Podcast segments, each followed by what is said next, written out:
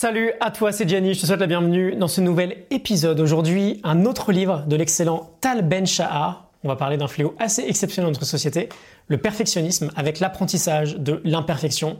Très bon euh, petit bouquin sous-titré Ne plus avoir peur d'être soi. On va voir cinq idées ensemble aujourd'hui. Évidemment, on s'inspire comme toujours de la Morning Note, la fiche PDF. Tu as le lien en description pour la télécharger. Et sans plus attendre, on y va. Première idée, deux types de perfectionnisme. J'ouvre les guillemets. Je considère deux types comme radicalement différents, à la fois par leur nature et leurs effets, à tel point que je préfère employer deux termes bien distincts. Je parlerai pour le perfectionnisme négatif de perfectionnisme tout court, réservant au perfectionnisme positif le terme d'optimalisme. Si on se réfère au dictionnaire, optimum et sa variance optimale signifient le meilleur, le plus favorable pour atteindre un but déterminé. Je ferme les guillemets, petite pause, optimum, optimal, optimisé, tu penses bien sûr que ça nous parle sur cette chaîne. Dans l'optimisation, il y a toujours une condition. c'est toujours l'idée de faire au mieux, d'agir à notre meilleur, avec les conditions qui sont les nôtres. On n'ignore jamais nos propres contraintes. Et donc, on poursuit, il nous dit la différence essentielle entre perfectionniste et optimaliste est que le premier refuse principalement la réalité, tandis que le second l'accepte. Je ferme les guillemets. Et c'est une notion très très très importante parce que l'optimalisme, c'est finalement une sorte de, c'est une forme de perfectionnisme sain.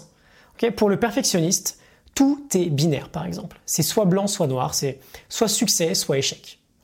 Et entre parenthèses, pour le vrai perfectionniste, d'ailleurs, c'est toujours l'échec. L'optimaliste, en revanche, sait que le chemin idéal n'existe pas, que la courbe vers la réussite n'est pas linéaire, que c'est un gros bordel, que de nouvelles émotions seront découvertes, que l'échec sera important, Donc il accepte tout ça. L'optimaliste embrasse la réalité. Et il nous dit par exemple, optimaliste et perfectionniste ont la même ambition, le même désir intense d'aller vers leur, de réaliser leurs objectifs. La différence réside dans la méthode pour y parvenir. Optimaliste, perfectionniste. Première idée. Idée numéro 2, envier l'échec et la critique. Je vous les guillemets, la propriété principale du perfectionniste est la peur de l'échec. C'est sa force motrice. Son premier souci est de ne pas tomber, dévier, trébucher, s'écarter du but. Confronté à l'impossibilité de cette entreprise, il se met à fuir la difficulté, à fuir les activités qui comportent un risque d'échec.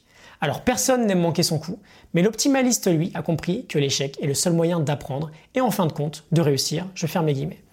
Distinction très très importante, là encore, n'hésite pas à revenir sur l'épisode sur euh, les vertus de l'échec de Charles Pépin. L'échec au quotidien, c'est quelque chose que l'on peut activement se mettre à rechercher. C'est comme tout, on peut échouer et se rendre compte que bah, ça va en fait. Ça va. On a juste appris quelque chose de nouveau. Et ça casse d'ailleurs ce genre d'échec positif, ça casse en nous la croyance terrible que l'échec est catastrophique.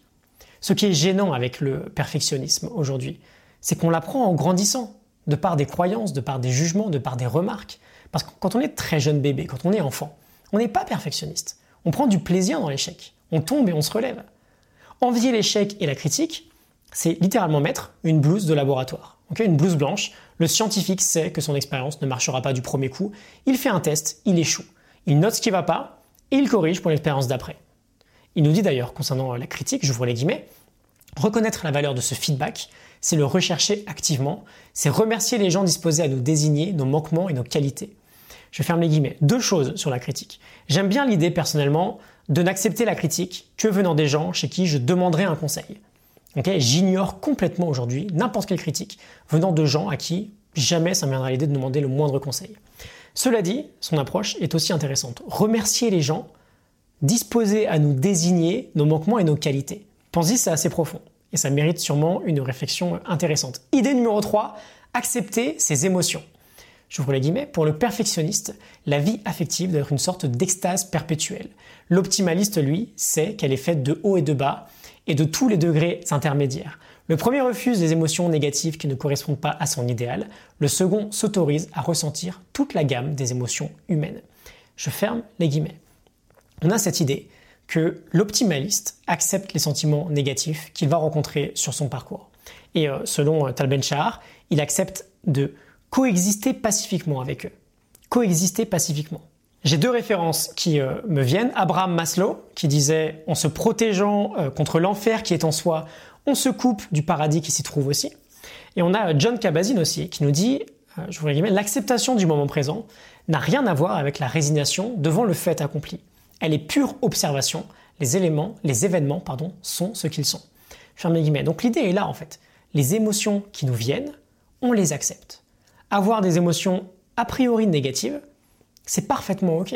Et là encore, ça fait partie du jeu de toute façon. C'est pas un signe que quelque chose ne va pas, que quelque chose ne va pas pour nous. C'est pas un mauvais signe. Au contraire, c'est juste un signe qu'on est humain. C'est plutôt un bon signe du coup. le perfectionniste en général va complètement refuser les émotions qu'il ne veut pas expérimenter parce que pour lui, si elles sont là, bah justement, c'est pas normal. C'est qu'il y a quelque chose qui ne va pas. Et dernière référence, Nathaniel Brandon euh, dans les six piliers de l'estime de soi qui disait, je vois les guillemets, l'acceptation de soi équivaut purement et simplement à une preuve de réalisme.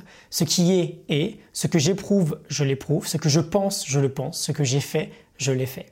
Je ferme les guillemets. Idée numéro 3, accepter nos émotions.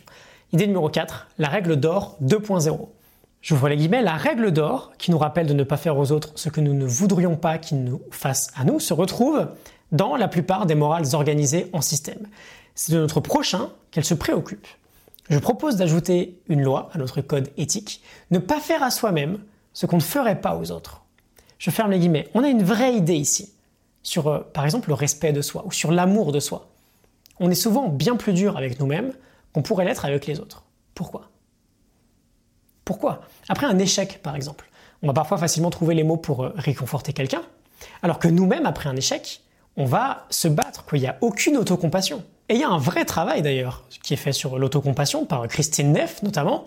L'autocompassion est primordiale dans tous les process de progression que l'on peut embrasser.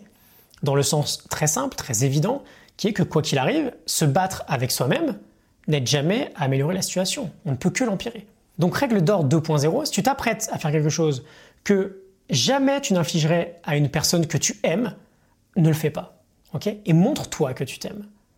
Et enfin, idée numéro 5, on va finir avec une idée très sympa, trois situations P par jour dans un couple. Euh, le perfectionnisme est aussi très fréquent et très toxique dans une relation de couple. Et on peut bah, très facilement penser que soit une relation est parfaite, soit c'est pas la bonne, soit elle est irrécupérable. soit c'est parfait, soit c'est pas la bonne personne. Et il nous dit, je vous guillemets, l'optimaliste sait considérer les défauts des gens comme naturels. Il sait ménager des espaces où puissent exister les nuances, les complexités inhérentes à toutes les relations amoureuses. Je ferme les guillemets. C'est très intéressant, tout ce qu'on applique pour vaincre le perfectionnisme, pour nous, s'applique également aux relations à deux. on pourrait dire qu'une relation optimaliste, en fait, c'est une relation où on sait déjà que le chemin ne sera pas linéaire, qu'il y aura des échecs, qu'il y aura des erreurs, des disputes, euh, des émotions délicates qu'on aura du mal à gérer. On le sait déjà, donc on ne se bat pas contre la réalité. Et donc une situation P, qu'est-ce que c'est? C'est ce que euh, Peter Frankel de l'Institut Ackerman pour la famille nomme une situation plaisir. On pourrait dire que c'est une opportunité de faire plaisir en fait. J'ouvre les guillemets, il nous dit un baiser passionné, un mail gentil ou drôle, un simple mot doux, tout cela peut nous aider énormément à nourrir et entretenir l'amour. Je ferme les guillemets. On a plusieurs livres sur euh, le sujet, je pense notamment à John Gottman qui nous parle du ratio 5 pour 1. Il nous dit que c'est fascinant, en observant euh, les couples, il peut prédire avec plus de 90% de réussite si oui ou non un couple va tenir, va tenir très longtemps sur la, sur la durée.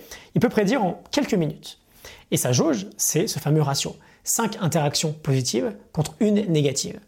Euh, dans notre contexte, par exemple, on autorise, en tant qu'optimaliste, le fait qu'il peut y avoir du négatif. On est réaliste, hein. mais on s'engage également de nous-mêmes dans la création d'interactions positives, de petites intentions positives dans notre couple. Ok? Sur ces belles paroles, 5 idées du livre L'apprentissage de l'imperfection, très très recommandé, très bon petit livre. La note est en description. Optimaliste versus perfectionniste, envier l'échec et la critique, accepter ses émotions, règle d'or 2.0 et les trois situations P dans le couple. Écoute, euh, j'espère que ça te parle, que ça t'inspire. Je te laisse là-dessus. Excellente journée à toi et à très bientôt. Salut.